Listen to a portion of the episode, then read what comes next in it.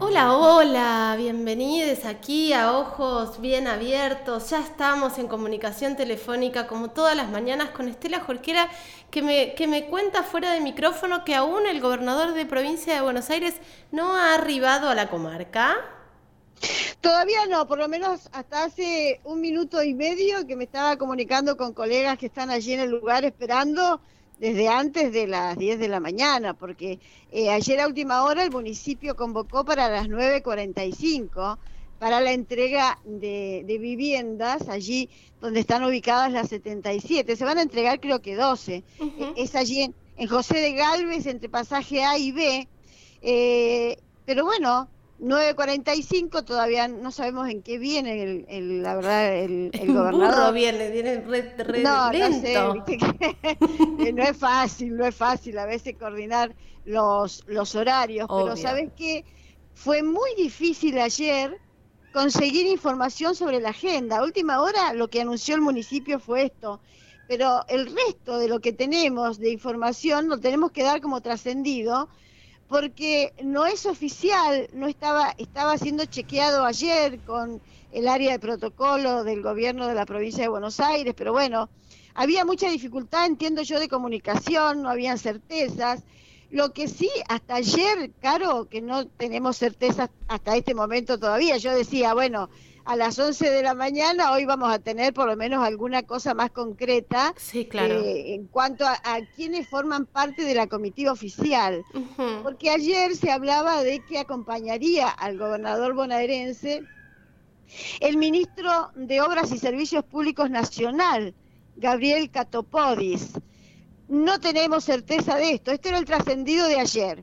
Eh, también se hablaba que en este mismo lugar donde se va a hacer el acto para la entrega de estas viviendas, eh, el gobernador Kisilov firmará un convenio que interpretamos estaría vinculado a la nueva planta depuradora de líquidos cloacales de Patagones, que hace tantos años que, se está esperando y que se está reclamando. Esa, esa la licitación de esta obra importantísima tendría ya fecha y sería la planta de mayor costo que se va a construir en el país en este momento. Este, interpreto yo que a esto se podría estar vinculada la presencia del ministro nacional, que no tenemos, reitero, confirmación.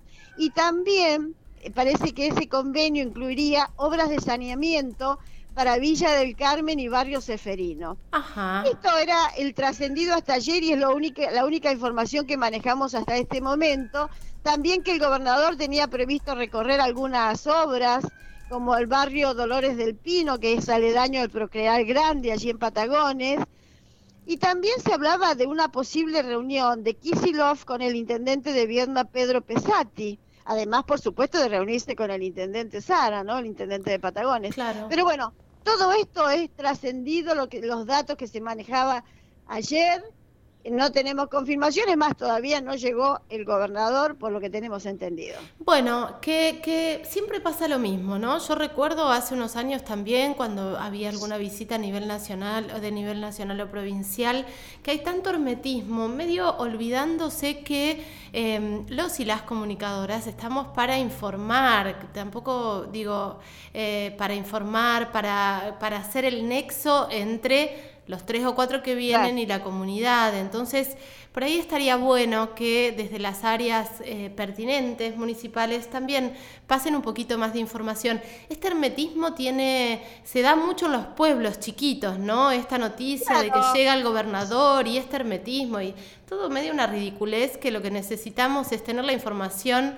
para, mm, para la gente, para saber, porque lo importante no es eh, tocarle la mano a un gobernador, lo importante es eh, saber cuántas viviendas se van a entregar en este caso, si hay alguna noticia que tenga que ver con obras eh, de, la envergadura que estabas diciendo, digo, mejorarle la calidad de vida a la gente, el circo político se lo regalamos con un moño entero, pero estaría buenísimo poder saber em, qué cosas o qué anuncios van a mejorar la calidad de vida de la gente, ya sea con obras públicas, con programas, con políticas públicas que tengan que ver con más inclusión. Hay gente que la está pasando muy mal como para que nos quedemos en un cirquito, ¿no?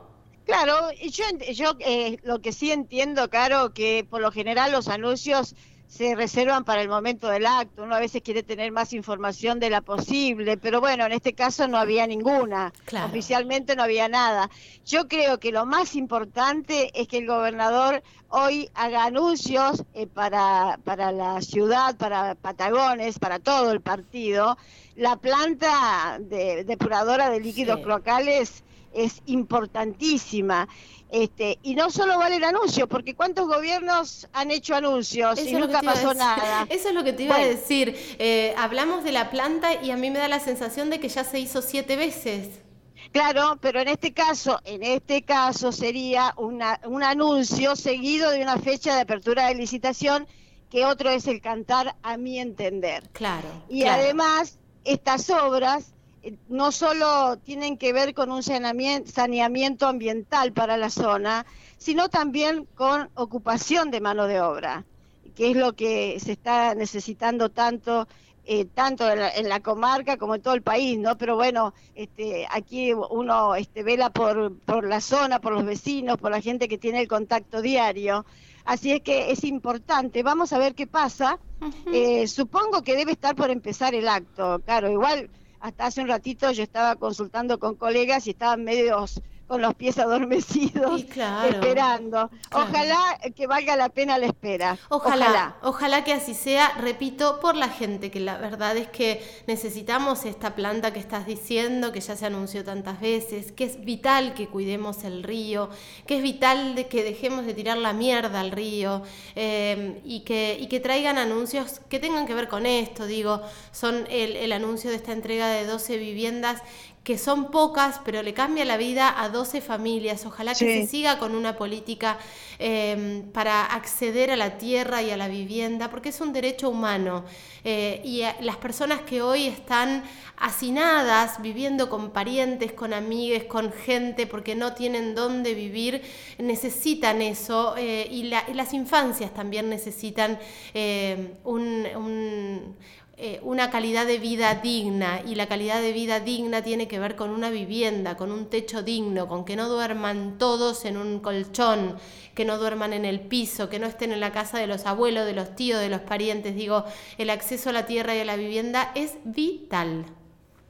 Ya lo creo, ojalá que sea así, vamos, no, me parece, esperemos que, que, no haya tanta tardanza, más tardanza este, en, en, esta, en esta reunión, con, en esta visita eh, para mí la primera visita del gobernador Kisilov como mandatario, ¿no? Porque la anterior fue en el marco de una campaña, de la campaña previa. Totalmente. Bueno, cambiando de tema, Caro.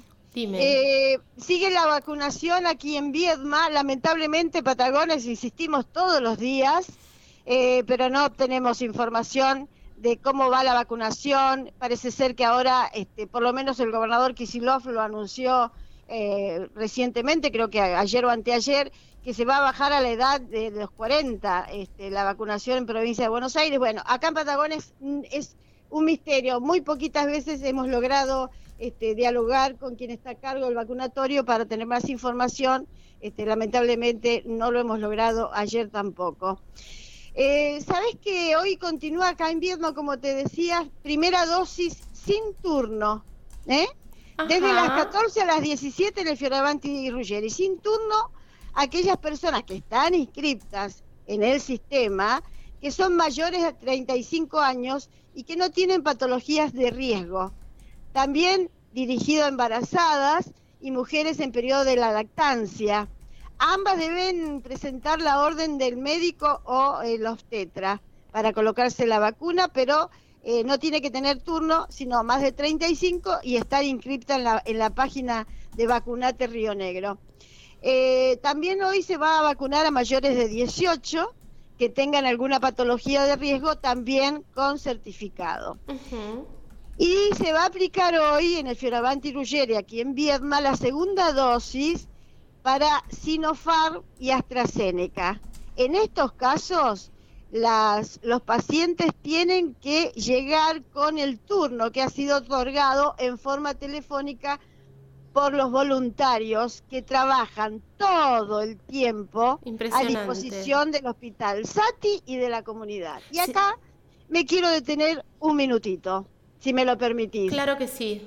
Porque esta semana nosotros anunciábamos con muchísima alegría, porque era muy esperada, la gente había preguntado muchísimo, sobre la segunda dosis para Sputnik. Bueno, se aplicó 600, llegaron unas aproximadamente 600 dosis, fueron aplicadas todas, pero con turno, fueron otorgados turnos, los turnos para aquellas personas que se colocaron la primera dosis entre el 19 y el 20 y algo de marzo. Claro, es lo que anunciaste ayer, perfecto. Bueno, a esa persona. ¿Sabes qué pasó? No solo fueron los que estaban debidamente notificados para concurrir con el turno otorgado por teléfono, sino otras personas que no tenían turno. Sí, sí, sí, sí. Maltrataron, mal, algunas, no digo todas, algunas, pero a veces para muestra basta un botón, algunos hasta maltrataron a los, voluntarios, porque los, los trataron hasta de mentirosos y controlaban a veces lo que se estaban vacunando era gente mayor o la verdad que fue una situación que algunos voluntarios terminaron con tanto estrés que con un tremendo llanto al final de la jornada. sin necesidad y absolutamente eh, violenta la situación para personas que hace más de un año que están trabajando ad honorem por el hospital y por la comunidad que atiende el hospital. Eh, la, este verdad la verdad, Estela, que lo que contás es tristísimo, es indignante, genera muchísima impotencia. La gente está trabajando para nosotros, para nosotras. Está, están, como vos lo decís, son voluntarios que le están poniendo el cuerpo a la pandemia. Y además, fue clarísima la información. ¿Desde qué fecha a qué fecha te vacunaste? Bueno, ahí eh, si te vacunaste en ese lapso de tiempo, tenés que ir por la segunda dosis. La información fue clarísima. Tras que están desinformados, tras que tienen la insolencia de pensar que porque llegan se, lo van a, se le van a poner la vacuna, tienen el tupé de maltratar a los y las trabajadoras que están de forma voluntaria, tristísimo. Y plantear desconfianza, claro, porque en realidad lo que hacía la gente era, me están mintiendo, desconfianza de que los que se iban a vacunar no correspondía que lo hicieran. La verdad que no se puede entender, ¿eh? son situaciones muy difíciles, la gente tendría que tener un poquito más de empatía. Un poquito más de empatía. Sí, tremendo, tremendo. Y agradecimiento, sí, y agradecimiento. Cómo, cómo la, la pandemia saca toda esta cosa tan tan eh, fea, tan oscura de la humanidad, ¿no? Y, esta, mm. y esto que se está instalando y que se está instalando desde el principio de la pandemia y que pareciera que sí da resultados, esta cosa de desconfiar de todo, ya nada... Eh, todo da igual, todo pareciera que es mentira, todo tiene un, un halo mm. de, de sospecha. Estamos en un contexto de pandemia donde mucha gente no se pone a elucubrar cosas y se pone a laburar por vos, que estás del otro lado y que vas y te aplican la vacuna con una buena onda y con un respeto y con una organización. Digo, eh, reflexionemos un poco con esto, ¿no? Y voluntario, eh, eh, recordemos también, significa que no se cobra un peso, ¿eh? Eso es el voluntariado. Por supuesto. Y hay muchísima, muchísima gente voluntaria en el Hospital Sati que está trabajando desde hace mucho tiempo, en forma permanente. No solo para llamar y decir, señora, a usted le corresponde venir mañana a las 9 a colocarse la segunda dosis o la primera, sino a el control de, los activos, eh, eh, certificar o avisar al activo que dio negativo o dio positivo su hisopado. Es muchísimo el trabajo, ¿eh? Mucho el trabajo que se está haciendo. Bueno, lamentablemente parece no ser reconocido, por lo menos por un puñado de personas, pero parece mentira que aunque sea un puñado de personas mantengan esta, esta actitud.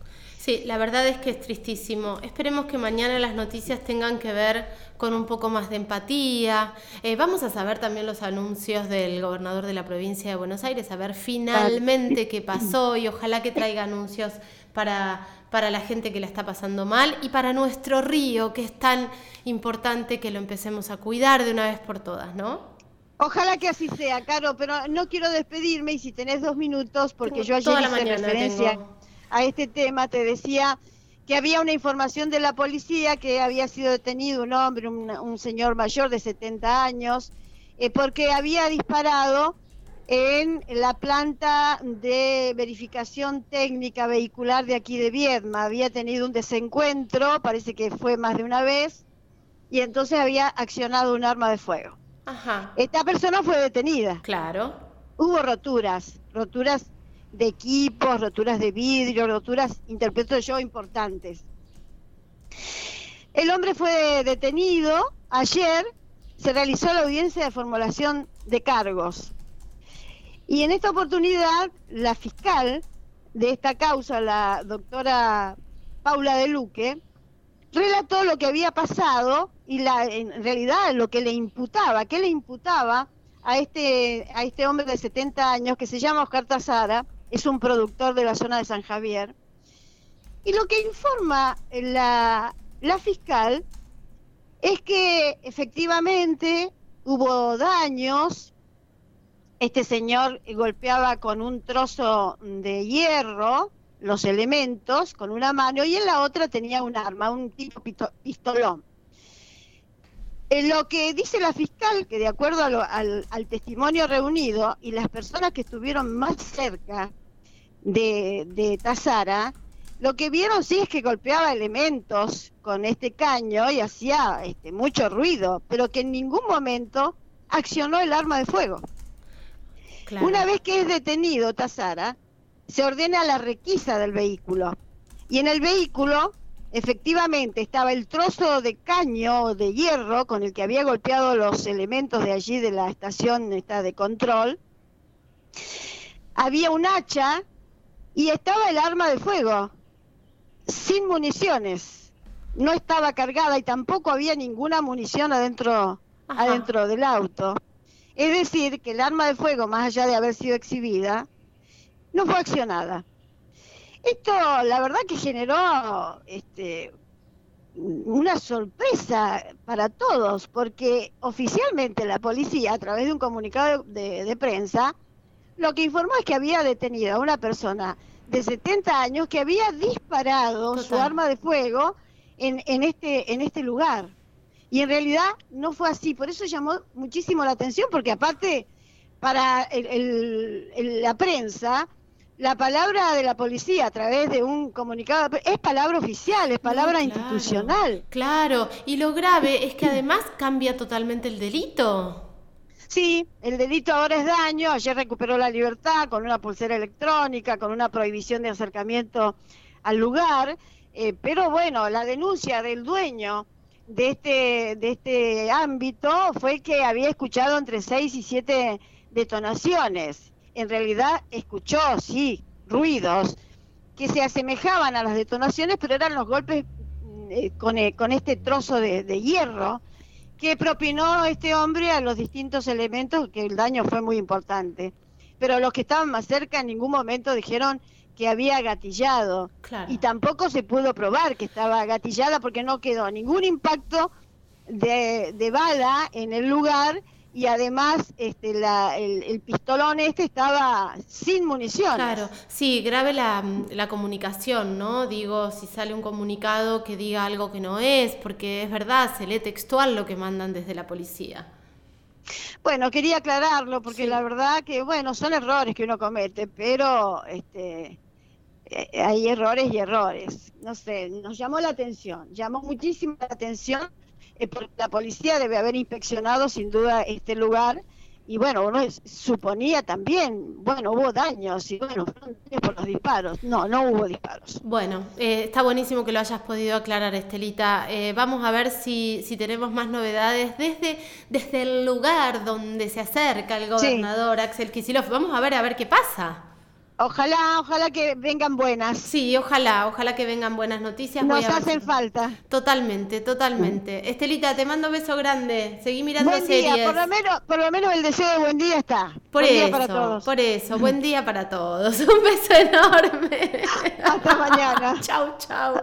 Este, la Jorquera pasaba como todas las mañanas por aquí, por ojos bien abiertos, con toda la actualidad. Siempre digo lo mismo, pero es tan lindo arrancar la mañana. Arranco tardón, ¿no? La mañana eh, con, Estela, con Estela Jorquera. Siempre es hermoso poder charlar con ella y además que nos trae toda la actualidad. Vamos a ver si podemos eh, tomar comunicación para ver qué está sucediendo en el lugar donde eh, estaría ya, estará el gobernador Axel Kicillof. Vamos a, vamos a averiguarlo.